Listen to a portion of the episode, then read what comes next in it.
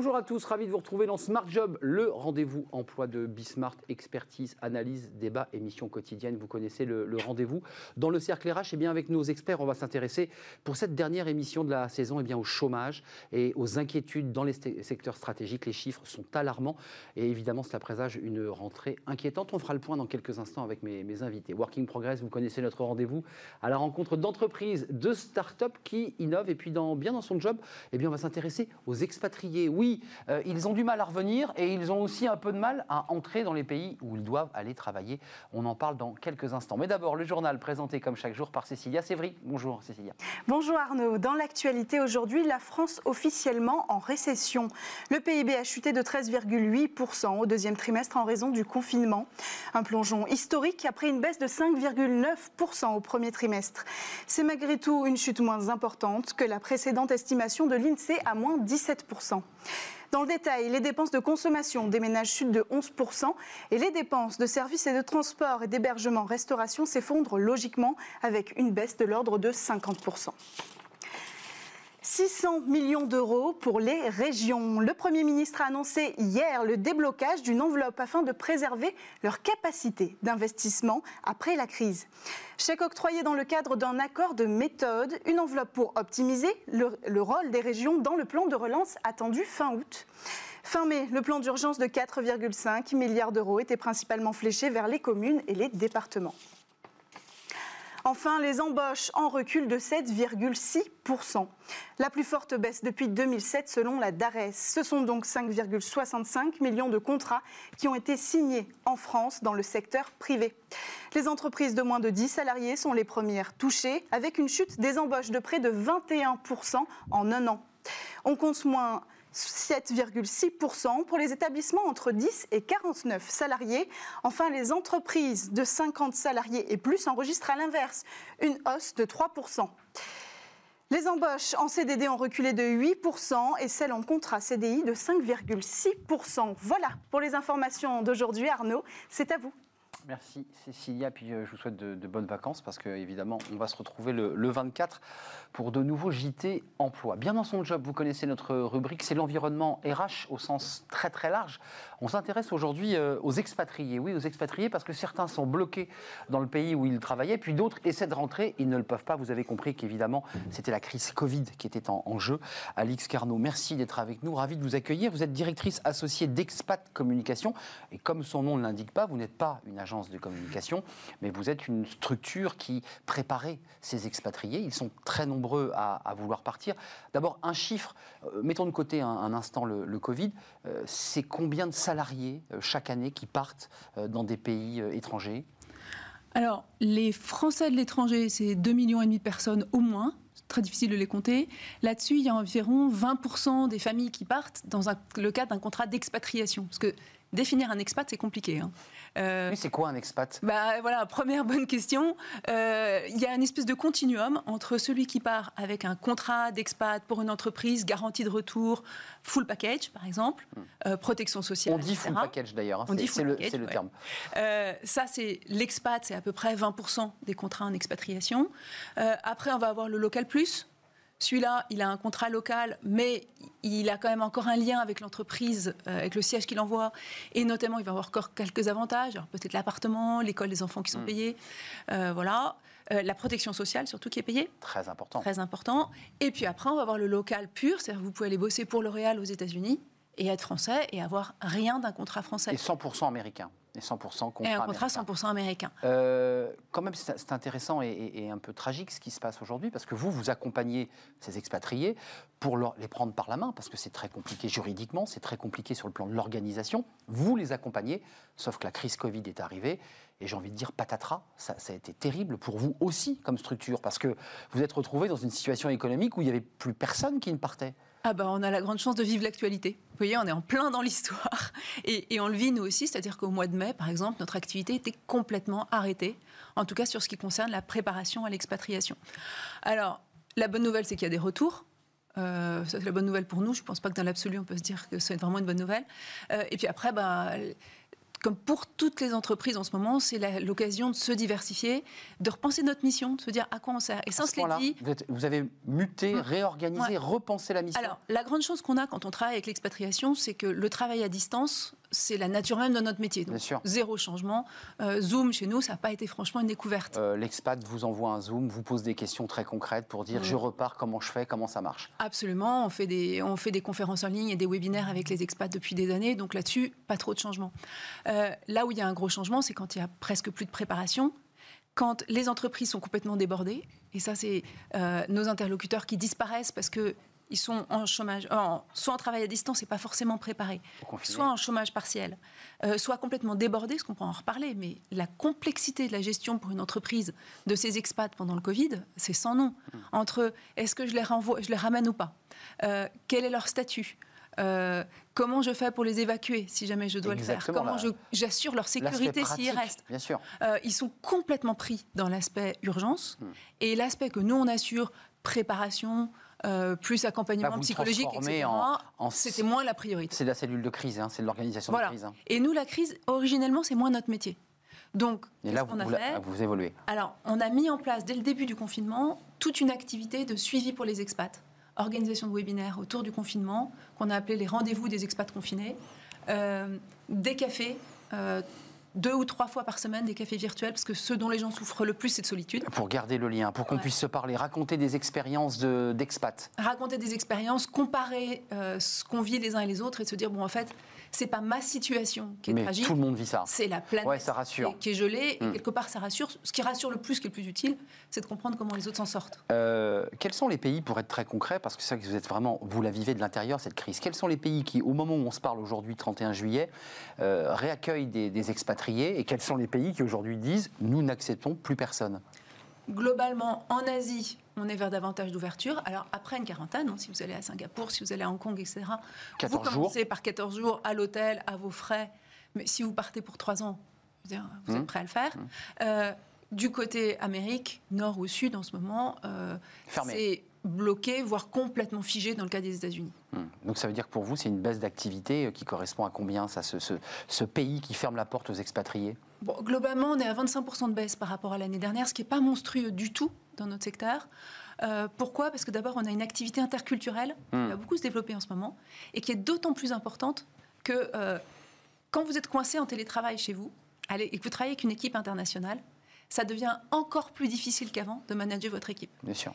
Vous êtes, je sais pas, en Asie euh, avec votre équipe locale, vous voyez les gens, vous êtes au milieu d'eux, vous savez bien que vous êtes dans un contexte international et vous arrivez à vous en dépatouiller vous êtes chez vous, dans votre bureau, voire en France parce que vous avez dû être rapatrié. Euh, c'est une gestion de crise. Il y a de la tension. Vous êtes en télétravail. C'est pas forcément votre première façon de travailler. Alors là, l'interculturel vous revient en pleine face euh, parce qu'il va y avoir des tensions, des incompréhensions. Et quand un manager nous dit ah ouais, mais alors les Mexicains, les Cambodgiens, les Chinois, ils sont ceci ou cela, c'est compliqué.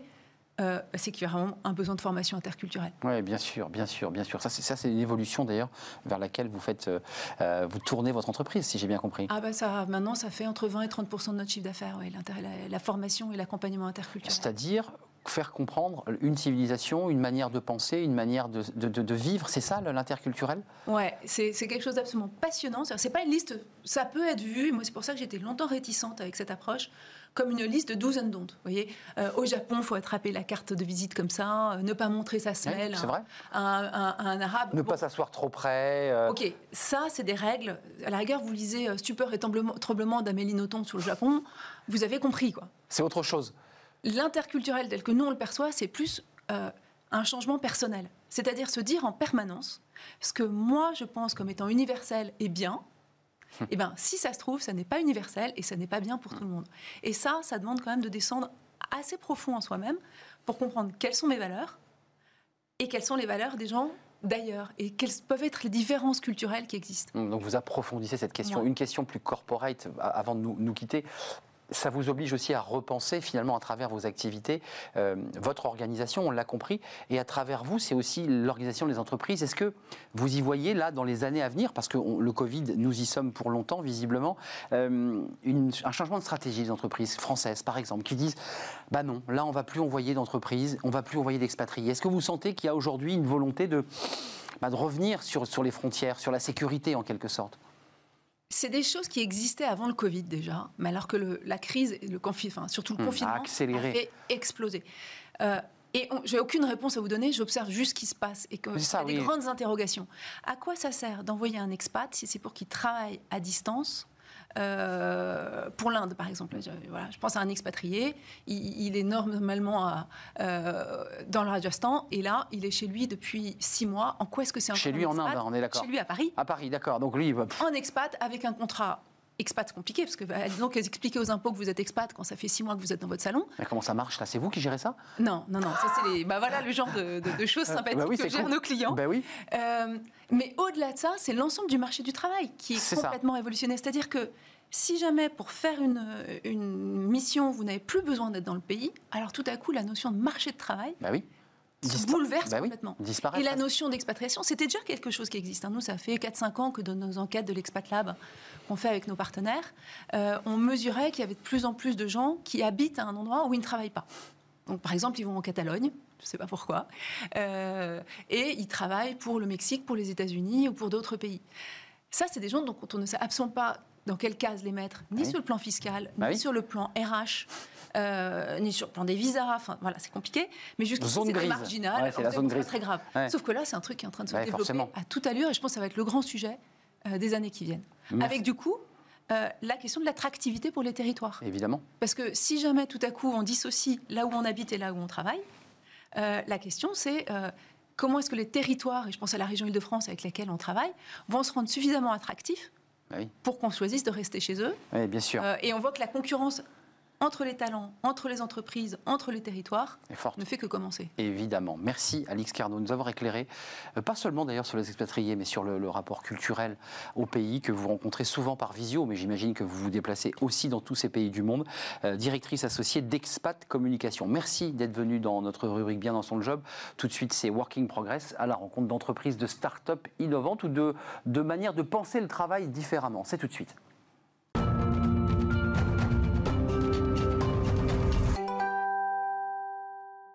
Working Progress chaque jour avec, euh, non pas Jérémy Cléda, euh, il est parti en vacances et on, le salue, euh, mais avec Marie Ouvrard. Bonjour Marie. Bonjour. Directrice éditoriale chez Welcome to the Jungle. On est ravis de vous accueillir sur le plateau dans Working Progress.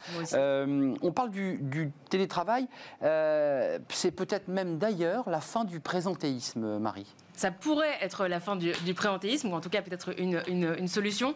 Euh, et, du coup, bah, on va voir ça parce que ça pourrait naturellement, on pourrait naturellement se dire bah, que le télétravail et le présentéisme vont bien ensemble parce que comme on est en télétravail, on travaille moins, euh, mais c'est pas forcément euh, naturel. Donc du coup, on va en parler avec Mathieu Poirot, qui est du coup fondateur du, du, cabinet Midori Consulting et qui est expert du coup effectivement en qualité de vie.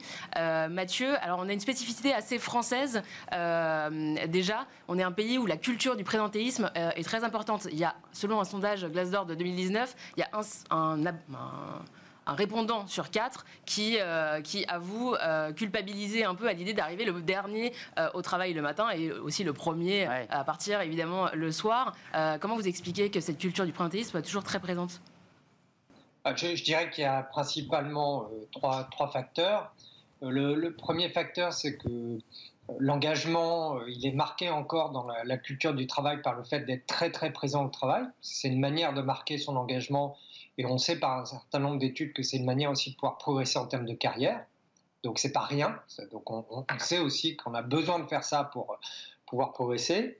Euh, le deuxième point, bah, c'est qu'on est dans un pays à culture latine, verticale au niveau du, du pouvoir, et quelque part, on a un management qui, effectivement, euh, pour marquer son statut et son contrôle, a besoin d'avoir euh, ses collaborateurs près de lui. Et c'est très important euh, d'avoir des collaborateurs qui sont longtemps présents au, niveau du travail. Et puis le troisième point, peut-être, c'est qu'on on est encore un, style de management qui est issu de l'ère industrielle, dans lequel la présence c'était le point principal, et le contrôle de cette présence, c'était le, point principal des, des, managers.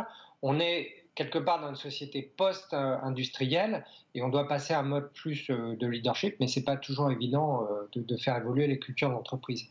Effectivement, ça va peut-être prendre quelques années, mais peut-être que l'essor du télétravail, du coup, ces derniers mois, peut être une réponse, du coup, à peut-être une manière différente d'aborder ben, cette relation au temps de travail et au présentéisme?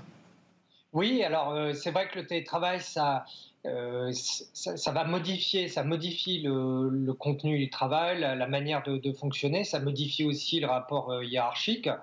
Euh, malheureusement, ce qu'on observe, alors nous, c'est ce qu'on a observé sur à peu près 10 000 salariés, c'est qu'en fait, les gens nous ont plutôt indiqué avoir une augmentation de 120% de leur charge. Donc on voit qu'il y a eu plutôt une tendance à l'augmentation du temps de travail. Euh, et c'est des chiffres qui sont corroborés aussi en Amérique du Nord et dans la plupart des pays européens. Donc ça, euh, c'est comme si le sous-contrôle physique avait été remplacé par un sur-contrôle euh, du temps eh par, les entreprises. Donc ça interroge quand même sur la capacité des, entreprises à pouvoir limiter ce, ce présentéisme. Mais ce qu'on observe également, c'est qu'il y a une augmentation de tout ce qui est reporting donc quelque part euh, d'actions qui visent à augmenter un peu le contrôle du travail euh, des, salariés. Mais Mathieu Poirot, juste d'un mot, euh, qu'est-ce que vous dites à vos clients qui sont toujours axés, malgré le Covid, sur le, présentéisme? Comment, comment vous faites pour les convaincre que c'est utile de passer à autre chose? Bah, Moi, je, je, suis à la fois psychologue et docteur en gestion. Donc sur ce sujet-là, j'ai abordé la question par, par les finances en essayant de démontrer que ça coûtait très cher. Euh, et généralement, on est plus entendu que euh, sur le volet, euh, ça, a un impact sur le bien-être des personnes. Pourquoi? Parce que systématiquement, quand on observe beaucoup de présentéisme dans une boîte, on, observe également une grosse perte d'efficacité. Pourquoi? Parce que on sait que travailler plus qu'un certain nombre d'heures, on a beau être costaud, savoir bien gérer son stress et autres, de toute manière, il y a plus d'épisodes de burn-in ou de burn-out, c'est-à-dire que les personnes de toute manière, ne sont plus en capacité de travailler correctement. Et donc, une fois qu'on a démontré ça, on a quand même une oreille attentive de, la part euh, euh, des dirigeants parce qu'elles se rendent bien compte que quelque part, elles sécrètent elles-mêmes une sorte de mauvais cholestérol eh pour, l'organisation qui leur coûte très très cher. Et que euh, finalement, les gains qu'elles espèrent dans le, ce, ce, surtravail, ce présentéisme, elles les perdent par la suite parce que les gens ne récupèrent pas assez et finalement sont fatigués. Et ça se joue après euh, sur la qualité du travail. Alors du coup, voilà. Pardon, excusez-moi. Du coup, concrètement, peut-être, euh, quelles, quelles, sont euh, les choses que les entreprises ou les managers peuvent mettre en place, sur les points de vigilance peut-être qu'il peut y avoir dans les entreprises au quotidien? Ben, je dirais que le, premier point, c'est de limiter le temps de travail, de pouvoir permettre la déconnexion. par exemple, il y a encore, moi, même pendant la, période de, de Covid, euh, il y avait beaucoup de personnes qui avaient à gérer aussi leurs enfants en même temps et j'avais régulièrement des réunions à 18h ou 19h pour parler de qualité de vie au travail. Euh, oui, c'est un peu paradoxal, effectivement. Voilà, donc déjà, il y a vraiment tout ce qui est organisation du travail, c'est-à-dire être clair sur, euh, envoyer un message très... Il y a la, il y a la loi, hein, d'ailleurs, le droit des connexions, mais comme on a beaucoup de cadres qui sont en forfait, c'est assez ambigu. Hein. Et, quand on est dans un environnement digital, ça peut l'être encore plus. Donc, c'est vraiment être très clair sur le fait qu'il n'y a pas de réunion après une certaine heure, euh, qu'il faut respecter les temps de, récupération, que le week-end, les gens ne sont pas forcés de travailler. On a encore euh, beaucoup aussi ce, discours-là. Donc, au-delà de l'organisation, il y a aussi beaucoup accompagner les managers, les aider à se, euh, se transformer dans leur posture euh, mais ça, ça nécessite d'avoir un comité de direction qui est très clair aussi sur cette question, parce que si vous avez euh, un comité de direction qui lui-même, dans ses comportements, et souvent d'ailleurs on observe beaucoup euh, de comités de direction qui sont très masculins, et ça change aussi la, dynamique là-dessus, bah, vous pouvez mettre en place toutes les solutions que vous voulez. moi, souvent, ce que je dis, la meilleure charte pour réguler le, présentéisme, c'est l'exemplarité du comité de direction. Parce que ça, ça va modifier complètement une culture d'entreprise. Mmh, mmh. Ça part d'en haut, ouais. Ça part d'en haut. C'est la direction, c'est eux qui insufflent une dynamique. Clairement, je peux, vous donner un exemple très concret que j'avais eu l'année dernière. Une directrice euh, euh, d'un conseil général. auparavant, vous aviez donc un directeur général qui était très dans le présentéisme. Elle est arrivée, euh, elle a chassé tout le monde qui pantouflait le soir euh, jusqu'à 21h dans les bureaux en disant non, moi, de toute manière, à 18h30, 19h euh, max, je suis parti. Du bureau. Elle n'a pas eu besoin de faire une grande campagne. Les gens ont compris le message et ça a modifié la dynamique instantanément. Mmh, mmh. Oui, ça peut être la décision aussi de fermer complètement les bureaux aussi à 19h par exemple, ou de les ouvrir plus tard. Mais, oui. Mais ça, qu'on soit en télétravail ou pas d'ailleurs. Hein. Parce que ce, que ce dont vous parlez, j'imagine que c'est des règles qui peuvent être appliquées dans les deux cas. Le télétravail, c'est plus ah permissif. Bien sûr c'est plus compliqué de fermer l'ordinateur que, que, de fermer la porte d'un bureau. Oui, bien sûr, parce qu'on est sur notre, sur notre lieu de vie, mais j'imagine effectivement, c'est ça un peu la, difficulté, euh, la difficulté pour les salariés. Mais il y a des messages aussi peut-être qui peuvent être forts sur les mails envoyés, effectivement, certaines règles, euh, certains cadres qui puissent être euh, mis en place précisément. Dernier mot. Ce qu'on a observé, pardon, c'est vraiment qu'on a observé ce 120%, que ce soit en Europe ou aux États-Unis. Merci, merci Mathieu Poirot, fondateur du cabinet euh, Midori Consulting, expert en qualité de vie avec cette double casquette, psychologue et spécialiste, on l'a entendu, euh, sur ces questions de, gestion et d'organisation. On reste ensemble, Marie, évidemment, pour notre deuxième rubrique dans Working Progress, travailler demain à la rencontre. Eh bien, vous allez le voir d'une entreprise pas comme les autres.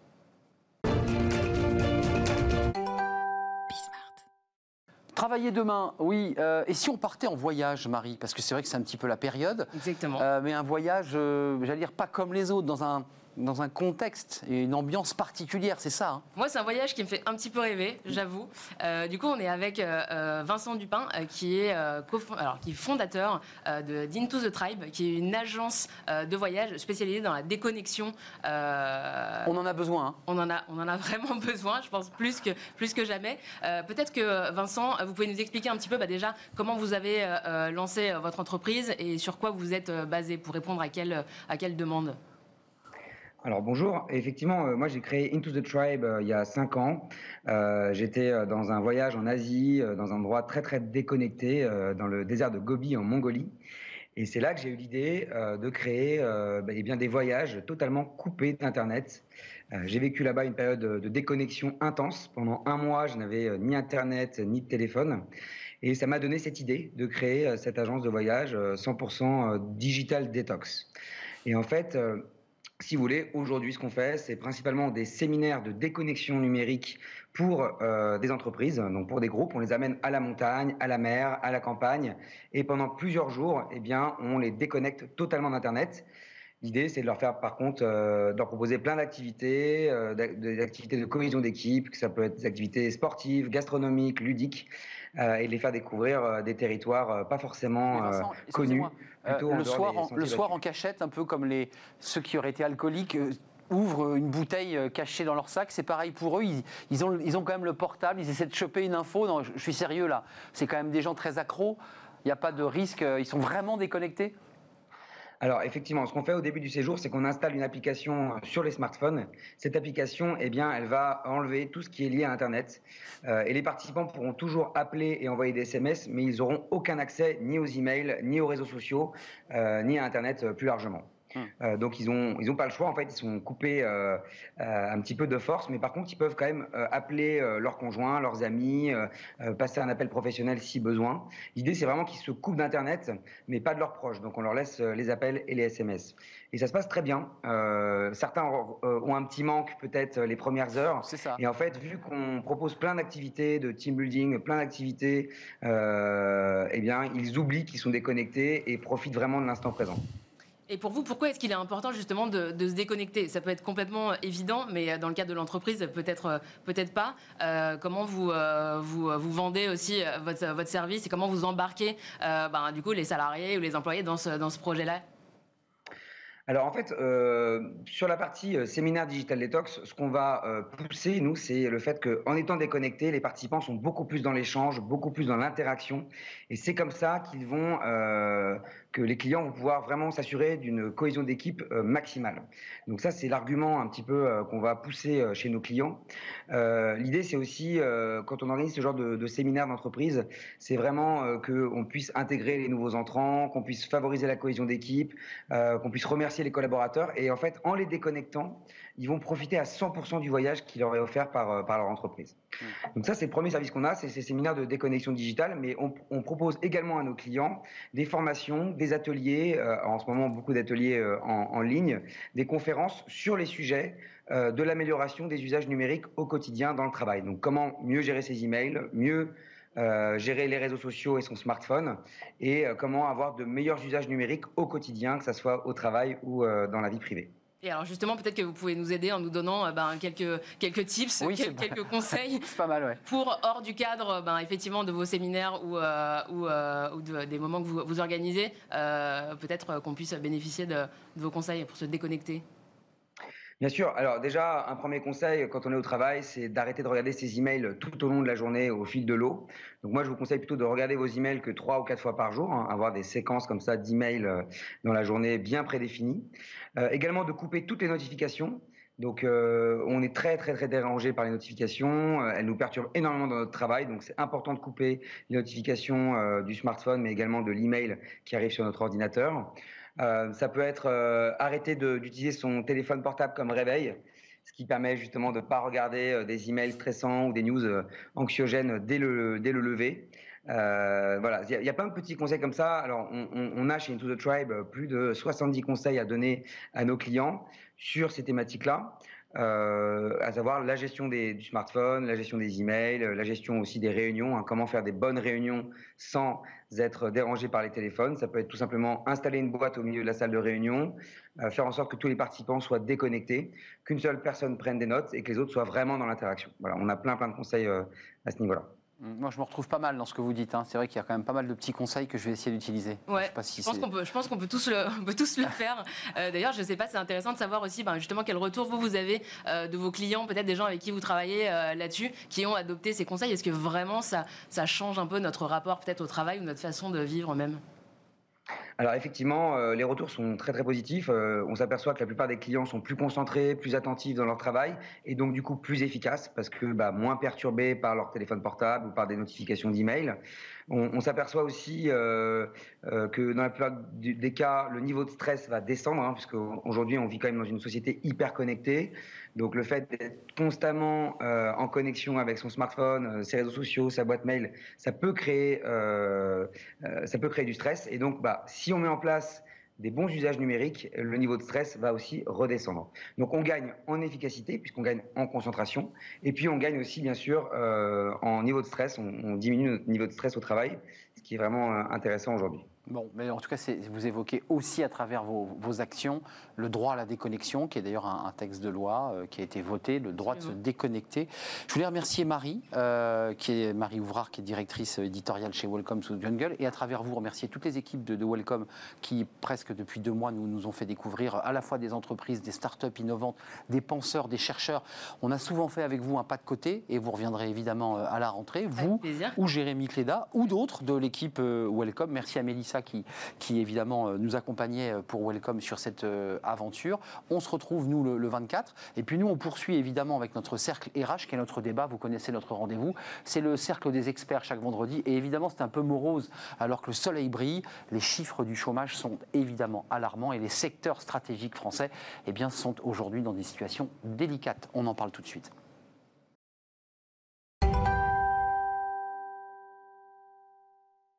Le cercle RH avec mes invités, les experts du, vendredi. Alors, c'est une, une émission de fin de saison, euh, une émission, j'allais dire, un peu triste, parce que quand on voit les indicateurs économiques qui nous arrivent, 13,8% de chute du PIB, un chômage au-dessus d'un million, des secteurs stratégiques qui sont impactés, euh, l'aéronautique, l'automobile, des plans sociaux, évidemment, c'est une situation euh, délicate et qui présage d'une rentrée compliquée, c'est le moins que l'on puisse dire. Avec moi, mes invités sont, sont là, mes experts. Euh, à mes côtés, Carole Couvert, bonjour, une habituée de- des experts. Vous êtes vice-présidente du, du CESE, le Conseil économique, social et environnemental. Vous Tout y à fait. Parce qu'on parlera aussi des, des mesures concrètes euh, annoncées par le gouvernement issues de la Convention euh, citoyenne. Avec moi, euh, Valérie Ohanessian, merci Bonjour. de revenir sur notre plateau, administratrice de la Fondation Concorde et fondatrice de FEMIA Conseil. Merci d'être là. Et puis Thibault Langsad, vous êtes PDG du groupe Jouve, euh, ancien vice-président du, MEDEF. Puis je précise pour tous les deux, euh, Thibault Langsad, car vous êtes des ambassadeurs, ambassadrices de la participation. Euh, C'est une mission que vous portez pour évidemment peut-être faire ruisseler la valeur en direction des, salariés. D'abord, intéressement et participation. Intéressement et participation, qui sont évidemment deux, choses emboîtées mais différentes. Tout à fait. D'abord, c'est une anecdote, mais qui dit tellement de choses. Regardez cette animation, c'est Pôle Emploi ben, dont le, site a bugué. on commence par, par cette situation incroyable, dépassé, logiciel dépassé, voilà, en raison d'un dysfonctionnement technique. Certains de nos services sont partiellement indisponibles, nos équipes sont mobilisées pour parvenir à un rétablissement complet de la situation. Au plus vite, nous vous présentons nos sincères excuses. Ça veut dire aujourd'hui qu'il y a un afflux très important de demandeurs d'emploi ou de personnes en situation de demander euh, des allocations chômage. Euh, et puis ce chiffre, parce qu'il est important, moins 13 de chute du PIB. Le ministre Le Maire, aujourd'hui, euh, sur une chaîne CNews, pour ne pas la citer, eh bien, dit quand même euh, bah, c'est pas si mal, c'est moins pire que l'on imaginait, c'est moins grave que ce que nous avions projeté. Euh, Carole Couvert, euh, on commence. Quel est, dans quel état d'esprit vous, vous envisagez, je dirais, ce mois de, trêve d'un mois et de la rentrée qui s'annonce? Parce que les chiffres sont alarmants. Bah, avec, avec beaucoup d'inquiétude, mais ça, je pense que c'est valable pour tout le monde. effectivement, le PIB, la chute du PIB est moins importante mmh. que prévu. Elle est 18% en Espagne, elle est 33% aux États-Unis pour le deuxième trimestre. Par contre, elle est de 10% en Allemagne. Donc, il y a des pays qui arrivent à faire mieux que nous. Toujours l'Allemagne. Oui, ce qu'il faut voir, c'est qu'on a des dispositifs qui sont entrés en vigueur au niveau de la protection sociale qui nous ont permis de servir d'amortisseurs par rapport à la On l'a entendu en 2008, ça, hein, déjà. Oui, tout à fait. Mm. Période de crise. On dit nos dispositifs de protection sociale servent d'amortisseurs et ils en ont encore une fois fait la démonstration. On va avoir le dispositif d'activité partielle longue durée qui va rentrer en application. la euh, métallurgie. publié hier. Oui, et la métallurgie a terminé normalement sa discussion. Le dispositif devrait rentrer en application. Pour autant, ne nous faisons aucune illusion, le dernier trimestre va être très compliqué. Les entreprises vont se retrouver face au remboursement des emprunts qu'elles ont contractés et pour certaines, ça sera difficile de faire face. Donc on a des secteurs qui sont en difficulté et on a aussi des annonces, et on y reviendra avec la Convention climat, mmh. euh, la Convention citoyenne climat, qui, dans certains cas, vont aggraver les choses. Donc il va falloir que nous soyons extrêmement prudents. Hum. Ce n'est pas, pas le discours de ceux qui portent certaines mesures en disant on va créer une nouvelle filière, donc de nouveaux emplois. Thibault Langsade, Valérie Onation, vous, vous êtes dans quel état d'esprit? Euh, Vous vous rappelez de cette phrase de François Mitterrand En matière de chômage, on a tout essayé. Et, là, on est dans une situation de crise où on a tout essayé ou on peut inventer encore autre chose? Non, euh, moi, je, voilà, je, suis inquiète euh, comme tout le monde, mais, mais en fait, euh, il n'y a pas un chômage, il y a des chômages et il y a des crises. Et je pense que si on se trompe de diagnostic, on a toutes les chances de ne pas trouver les bonnes solutions on a clairement un chômage qui est la conséquence directe de la crise sanitaire, ou en tout cas des mesures qui ont été prises pour la gérer, à savoir le hmm. confinement et l'arrêt de l'activité. Arrêt de l'activité. OK.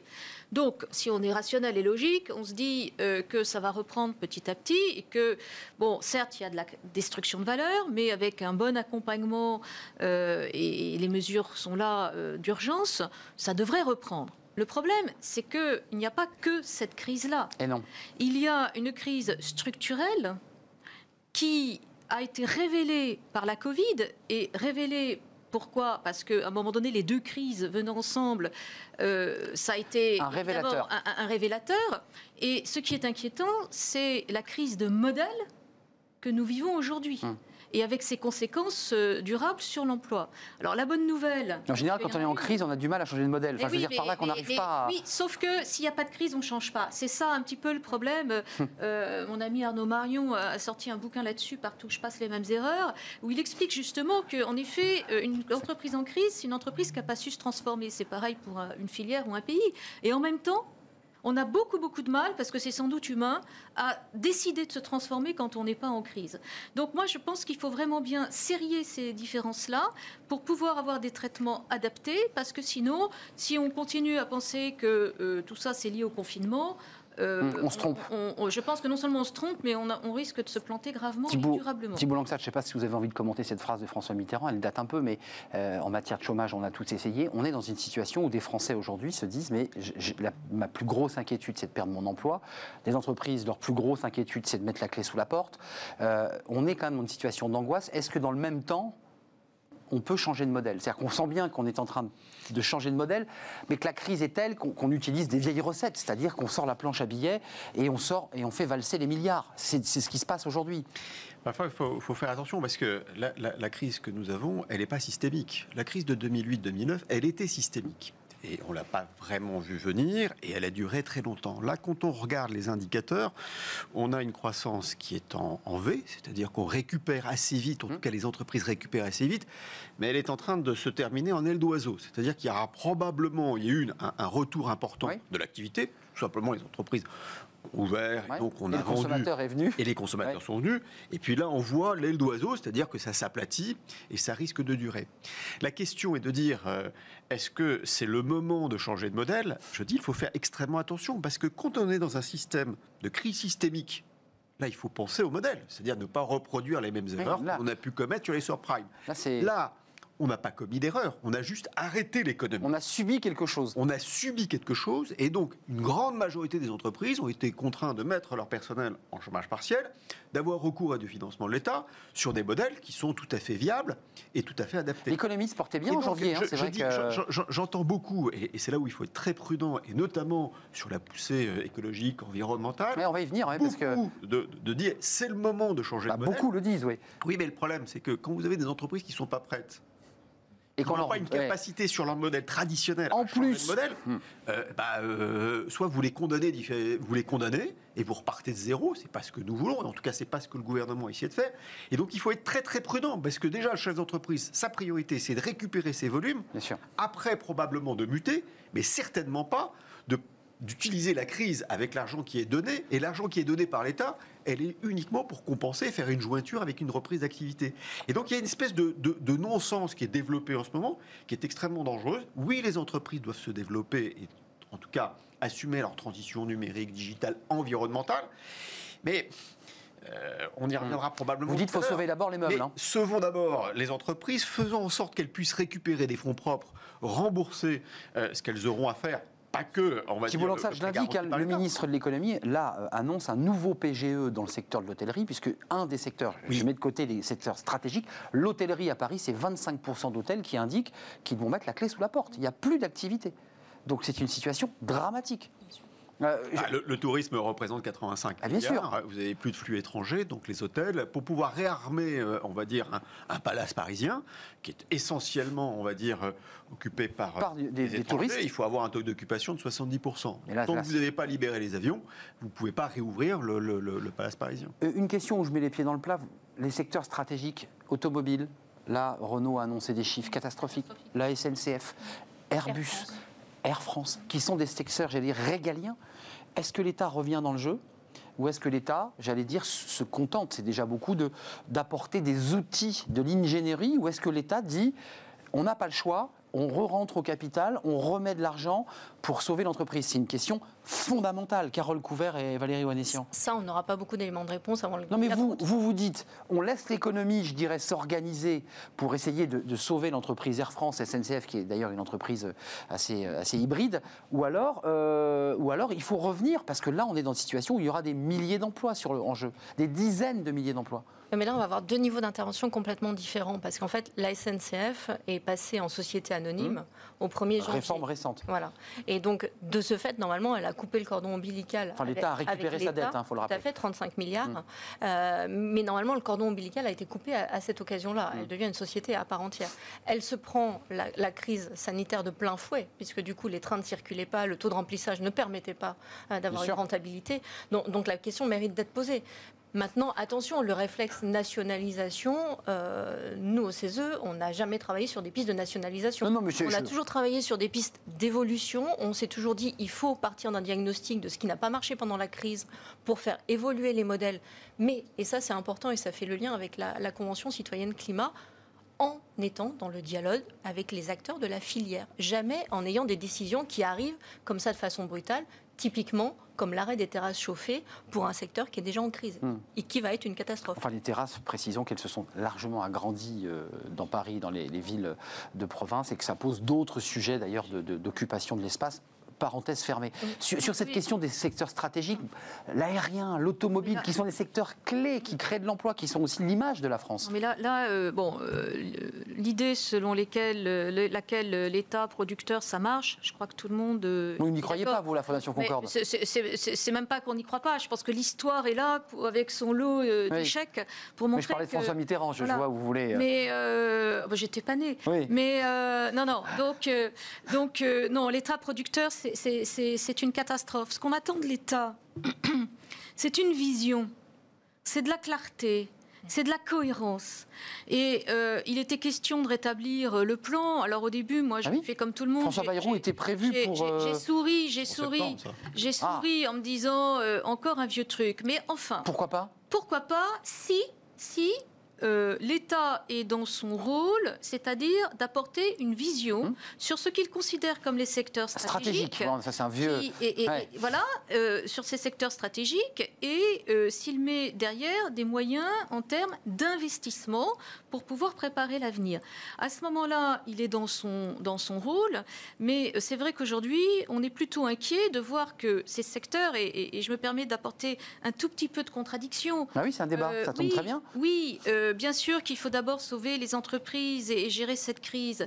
Mais tout de même, tout de même, les entreprises dont nous parlons, ce sont les entreprises du XXe siècle, fondées sur l'automobile, le pétrole, qui n'ont absolument pas anticipé ou suffisamment anticipé, ou suffisamment anticipé, parce que Ouais. c'est facile à dire. Vieux modèle, vieille Mais structure. vieille- vieux modèle, vieille structure. Parce que euh, et, les, les- les- les patrons aujourd'hui de, de- de ces entreprises le disent. Ils Hmm. le disent avec euh, une honnêteté qui augure bien d'ailleurs de- du sursaut qu'on qu'on espère. Euh, Installés euh, sur leurs en acquis, mais disant, sans penser le euh, monde de voilà, demain. Le, le patron de PSA qui, qui a dit dans une interview récente qu'on était dans une crise darwinienne. Donc, euh, ils le savent, ils en sont parfaitement conscients, et il faut que l'État Vous puisse répondez aider à ça. Parce que c'est vrai qu'on fait la bascule avec l'écologie. c'est- des vieilles entreprises. Je pense à Peugeot, qui était le- le- l'entreprise du diesel. Enfin, je veux dire, je pense M. Calvé, qui, qui portait le diesel. Il n'y a pas eu de transformation. Puis des Euh, messages contradictoires de l'État. Un jour, on soutient le diesel. La, complicité, la complicité euh. de l'État quand même, parce que la fiscalité a été sur- vrai. sur le diesel. et Donc, qui est euh, toujours d'ailleurs favorable au Mais- diesel. Moi, je, comprends cette théorie, mais euh, de façon euh, plus globale, on est dans une économie mondialisée euh, et je vais faire attention à ce que je dis, mais euh, on n'est plus la première puissance et on est faiblement la quatrième puissance et probablement dans les prochaines années, euh, la Chine va devenir la première puissance mondiale en 2045 et on sera relégué, euh, on va dire, dans des places qui seront beaucoup plus lointaines. L'ambition que qu'on nous était la portons- non, mais- sixième, hein, Thibault. Il me semblait sixième, sixième. hein. oui, alors, Hein, oui, doublé par le sixième. Brésil, si je peux me permettre. Quelles sont les ambitions que nous voulons porter? Et euh, j'ai- quand même le sentiment, et c'est le regard que je porte que, en termes de chef d'entreprise, c'est que les ambitions que nous portons en manière environnementale et sur nos industries ne sont pas en phase avec notre économie, ne sont pas en phase avec la réalité que nous pouvons porter économiquement. Et donc nous fixons des objectifs, en tout cas nos politiques, fixent des objectifs qui sont en décalage avec ce que les, les entreprises peuvent obtenir. Et donc euh, ça nous positionne on va dire, de façon euh, décalée par rapport à la compétitivité des autres entreprises. Nous ne sommes plus une puissance leader, nous l'avons été sur les droits de l'homme, et nous tentons de reproduire cela sur l'engagement environnemental. Mmh. Mais on se trompe de combat. Au moment où vous avez l'Allemagne qui continue à produire, on va dire, des, euh, des- des- des- des, Du charbon. de l'extraction à Bah ciel ouvert de charbon, au moment où d'autres pays maintiennent, on va dire, Ce qui n'est pas un modèle, hein. Thibault Langsade. Mais bien sûr, C'est une stratégie, mais c'est pas un modèle. C'est- pas un modèle. La, la seule chose, c'est que euh, nous avons une capacité en France d'être beaucoup plus royaliste que le roi, mais ça coûte cher pour notre économie. Hum. Et le discours que j'entends, qui est de dire c'est le moment où il faut pivoter, non, ce n'est pas le moment qui peut. De toute manière, nous n'en avons pas les moyens. Hum. Et, et le risque. Je ne dis pas qu'il ne faut pas continuer à investir, d'être, Oui. on va dire, euh, euh, pionnier dans certaines innovations, mais inciter trop violemment les entreprises à muter de modèle, euh, bah, tout simplement va les amener à la catastrophe. Et c'est ça le bon dosage que nous devons apporter. Thibault Langsade fait la bascule, des mesures tirées d'un travail des citoyens qui ont pris du temps, sur leur temps, pour faire cette convention citoyenne. 150 propositions, 146 validées par le gouvernement. 4 sont restés, n'ont pas été validées euh, par le, le président. Euh, il en reste 146, une loi en 2021. Il y a deux mesures très fortes. Euh, la fin des chaudières, tout ça peut paraître anecdotique, mais c'est la fin des chaudières au fioul et au gaz. Certains disent c'est une nouvelle filière qui peut s'engager, mais ce ne sont pas les Français euh, qui ont cette filière, ce sont les Allemands. Et puis il y a la fin euh, des bâtiments passoires énergétiques où le propriétaire ne pourra plus, le marchand de sommeil pour certains d'entre eux, ne pourra plus louer un appartement si c'est une passoire énergétique à un locataire qui déboursera des milliers d'euros en électricité. Bon ou pas pour l'emploi Vous dites gadget. Bah, je, je- je- probablement pas peu, gadget, mais, ouais. mais le sujet n'est pas là. Le sujet est notre capacité énergétique. Le, capacité, notre- le- le vrai sujet, c'est la production énergétique. C'est de savoir si on arrive à trouver un bon dosage sur le nucléaire.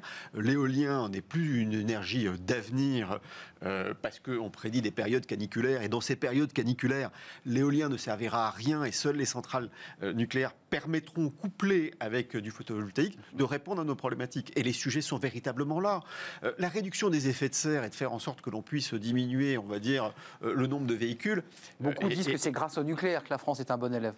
Ben oui, Et oui, c'est un des arguments qui fait que la France est bien fixer sur les placée. vrais enjeux et, et- et n'exaspérons pas les Français. Euh, Vous le disiez très justement tout à l'heure, on va supprimer les chauffages extérieurs et les radiants.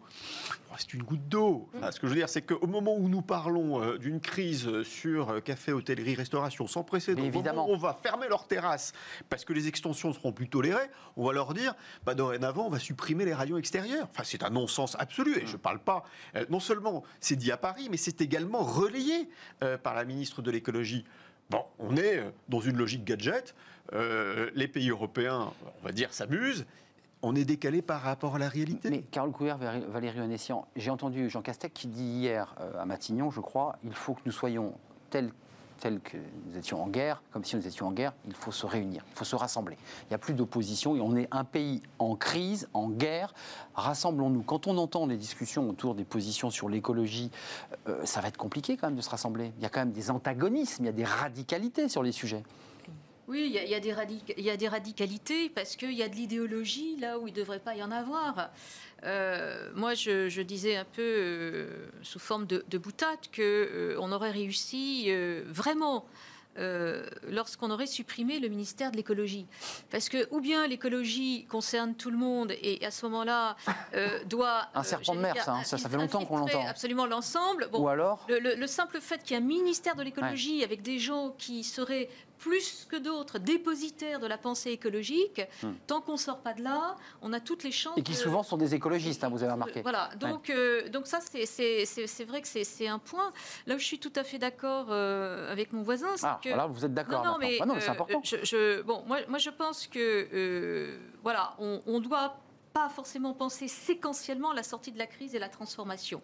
Et, c'est là une petite divergen- divergence méthodologique. En revanche, euh, ce qui est tout à fait juste, c'est qu'il faut laisser les entreprises, j'allais dire, euh, en fonction de leur situation, parce qu'on voit bien que cette crise, elle n'est pas systémique et surtout, elle est extrêmement euh, discriminatrice entre les filières, les secteurs et les entreprises. Hmm. C'est-à-dire que ce qui est valable pour l'une n'est pas forcément valable pour l'autre.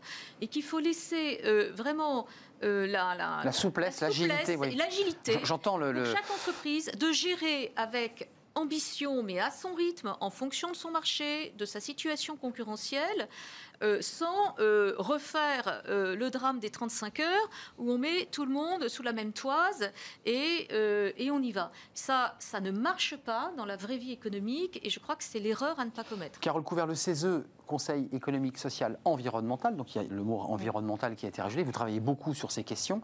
Beaucoup espèrent, croient, imaginent le monde de demain avec des filières tournées vers les secteurs de l'écologie. Et c'est vrai que l'automobile, par exemple, de mémoire, un salon de l'auto il y a une dizaine d'années, où déjà le constructeur qui me recevait me disait, mais vous verrez, on va faire une filière, il n'y aura plus que des voitures électriques, et puis presque 20 ans après, ben, on a très peu d'offres, malgré les aides gouvernementales, on a une offre très faible.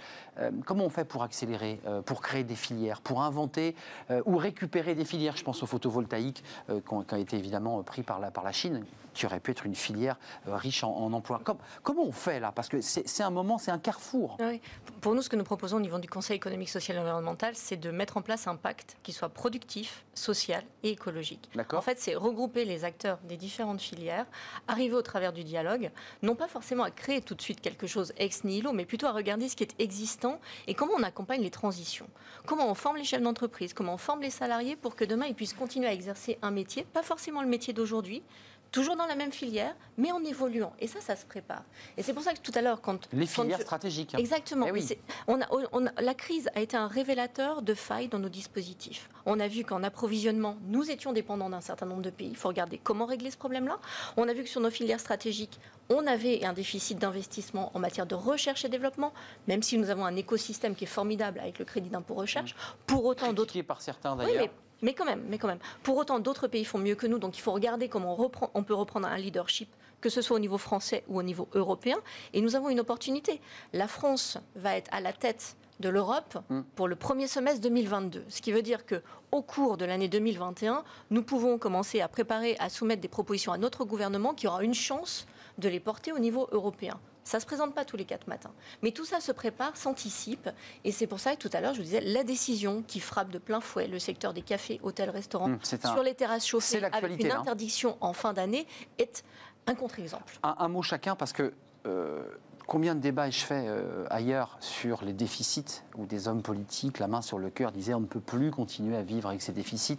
C'est les déficits que paieront nos, nos enfants, nos petits-enfants, ce, ce discours que vous avez porté, vous aussi. Aujourd'hui, on est loin de tout ça. On n'en parle plus, c'est terminé Plus de déficit Si, on en Si, parle. on en parle Si, si, en tout cas, nous, Non, je sais pas, parce que- Concorde, on en parle.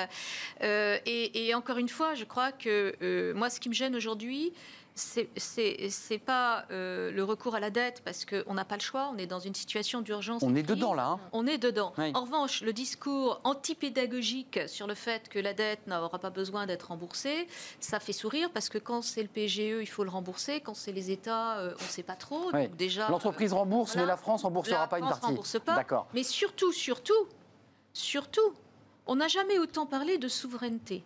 Or, Mm. il faut savoir qu'il n'y a pas de souveraineté économique sans souveraineté financière.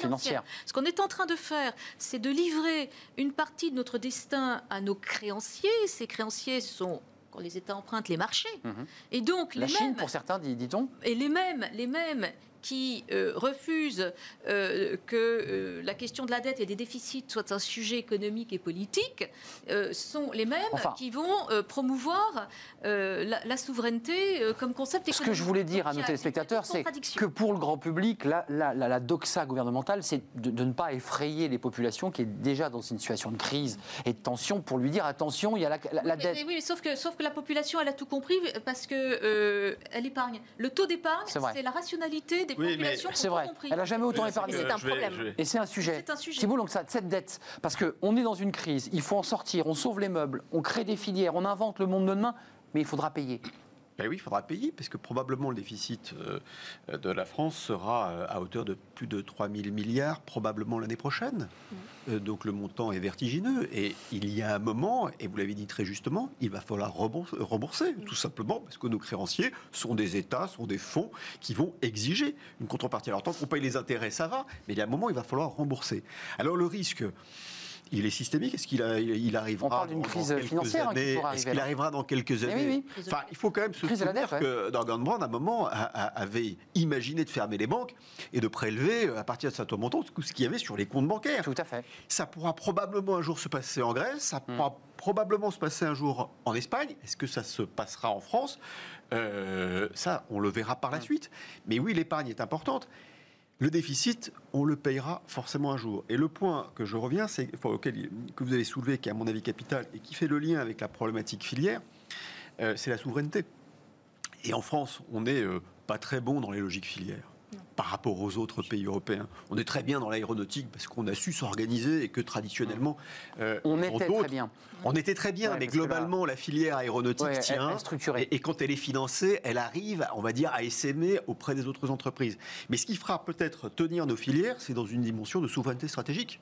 Carole Couvert, Mais conclusion. elle tient parce qu'il y a justement un champion européen avec Airbus. Et, et c'est peut-être vers ça qu'il faut que l'on tende à l'avenir. C'est développer des champions européens Eh oui. avec une répartition entre les pays. les Pas de repli, pays. mais Exactement, ouverture sur l'Europe, sur nos Et moi, filières. je, crois beaucoup à ça et en tout cas, nous y travaillons au niveau du Conseil économique, social, environnemental. Parce Merci. que je le rappelle, nous avons des homologues partout dans le monde. Absolument, il y a des conseils économiques et environnementaux au-delà même de, de- de l'Europe d'ailleurs. Merci euh, à vous Valérie euh, Oanessian, administratrice de la Fondation Concorde et fondatrice de FEMIA Conseil. Merci à Thibault Langsad. Vous Vous êtes le PDG du groupe Jouve et ancien euh, vice-président du MEDEF. Et puis merci à Carole Couvert d'être venue euh, chaque semaine ou presque vice-présidente du CESE. Je voulais vous souhaiter évidemment de, de belles vacances parce que c'était notre trêve ici sur Bah, euh. Bismarck. Et, et- et je vous remercie. Elles vont être euh, agréables ces vacances. En tout cas, on aura évidemment les yeux sur, euh, ben, sur ce qu'on vient de se dire là pour cette dernière émission. Puis vous reviendrez dans le club des, des experts. On termine avec Fenêtre sur l'emploi. C'est le livre de, de Smart Job. Et vous allez voir, on va parler des, des workshops. Oui, c'est quoi les workshops? On vous dit tout. Thank you. Le livre de Smart Job, le livre aujourd'hui, préparer et animer un workshop édition Erol. Réanimer vos réunions et sé- et séminaires, c'est un petit jeu de mots de l'éditeur parce que c'est R entre parenthèses. Réanimer, autant dire euh, Arnaud Fontane, parce que vous êtes un des co-auteurs de, de ce livre avec Frédéric Rémillet et Nicolas Perrard. Euh, réanimer, ça veut dire quoi? C'est qu'avant que vous proposiez vos 48 euh, propositions un peu détonnantes d'ailleurs, euh, les gens étaient quoi? Un petit peu flat dans les réunions? C'est un- constat. Alors, dé- déjà, ce qu'il faut dire, c'est que quand on a une carrière de 40 ans, euh, de 40, 40 40 ans de carrière, pour un cadre, on va passer 16 ans de sa vie en réunion. Donc, 16 ans, c'est un chiffre qui est astronomique et c'est un chiffre à lui-même qui peut faire dire, ça serait intéressant quand même que je me pose la question de comment j'anime ces réunions et qu'elles soient un petit peu, euh, euh, disons, punchy, efficaces. Et ce qu'on constate en parallèle de ça, c'est qu'en en fait, il y a 75% des personnes qui s'ennuient en réunion, qui trouvent que les réunions ne sont pas efficaces, qu'elles sont trop longues et qu'elles sont euh, non productives. Vous- Donc vous- ça, ça mérite, ça mérite de, de- Dans ce livre, Arnaud, vous ne remettez pas en question l'idée même de la réunion. Vous dites qu'il faut en faire moins, il faut mieux les organiser, mais la réunion, elle est quoi? Elle est essentielle, elle est obligatoire? Elle est indispensable. Indispensable. Elle est indispensable. Et d'autant plus que euh, l'idée de la collaboration, en fait, c'est quelque chose qui, qui croît, c'est-à-dire euh, l'innovation, la différence, les- les- la, la création de la différence, en fait. Et la différence, elle, elle s'exprime dans la réunion des personnes, évidemment. À condition, c'est ce que vous dites dans le, dans le livre, que chacun prenne sa place dans cette réunion. Ce qui n'est pas toujours le cas. Certains sont le nez dans le, devant leur téléphone, d'autres pensent à autre chose, regardent les oiseaux en disant qu'est-ce que je vais manger ce soir? Vous, votre stratégie, c'est de dire il faut être collaboratif, il faut jouer le jeu. Alors, il faut jouer le jeu, il faut surtout appliquer certaines règles. C'est-à-dire Il y en a 48, alors bon, on va Oui. peut-être pas les lister, mais Non, les non, principales. C'est pas l'idée. C'est pas l'idée. Mais la principale, c'est de se dire qu'il y a des choses qu'on peut faire au préalable, c'est-à-dire des règles qu'on peut demander. J'entendais tout à l'heure prendre les smartphones au début, c'est une règle. Dans la Ça, corbeille. voilà. Mais il y a quelque chose qu'on peut faire aussi en tant qu'animateur. C'est préparer sa réunion, c'est choisir ses activités pour qu'elles soient efficaces, pour qu'elles soient qu'elles correspondent aux besoins de production de, de- de ce qu'on veut faire de sa réunion. Et puis derrière, c'est débriefer, avoir un feedback pour s'améliorer en fin de compte.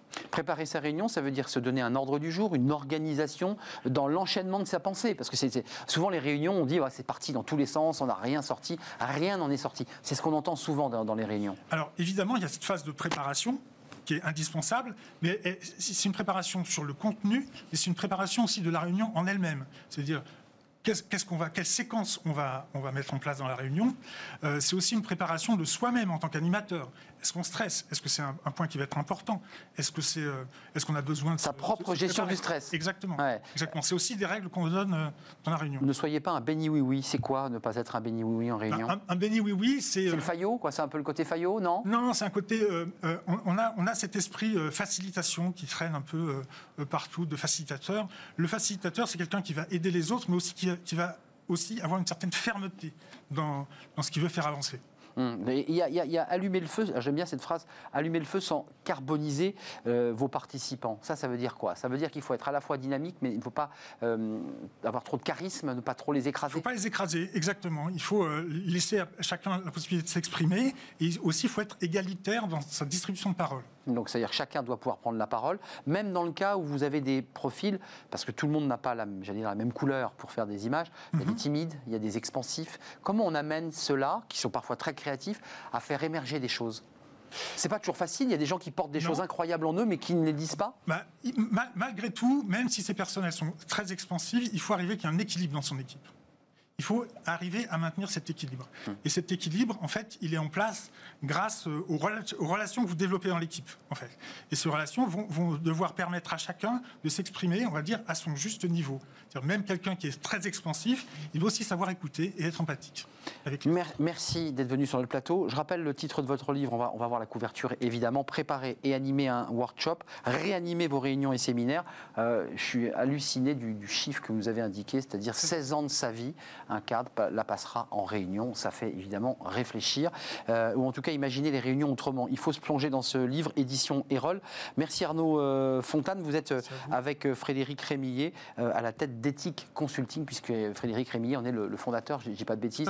merci d'être venu. Puis c'était évidemment coécrit avec Nicolas Perrard. C'est un livre riche, très bien organisé, puis qui est sympa à lire. voilà. Ça, ça, donne envie d'agir. Voilà. Il ne faut pas le lire en réunion, par contre. évidemment, ça va sans dire. Merci de nous avoir suivis. Merci de votre fidélité. merci à toutes les équipes, les réalisateurs, les équipes techniques, le son, l'image, la lumière. Merci à Fanny Griesmer. Merci à Aurélie Planex. Merci à toute l'équipe de, Bismart, évidemment, bah, qui m'accompagne dans, cette aventure. On se retrouve le 24 août prochain pour évidemment de nouveaux débats, de nouvelles discussions autour de l'emploi, des RH évidemment. C'est Smart Job. Je suis très heureux d'avoir partagé tous ces moments avec vous. Bel été et puis portez-vous bien, bien entendu.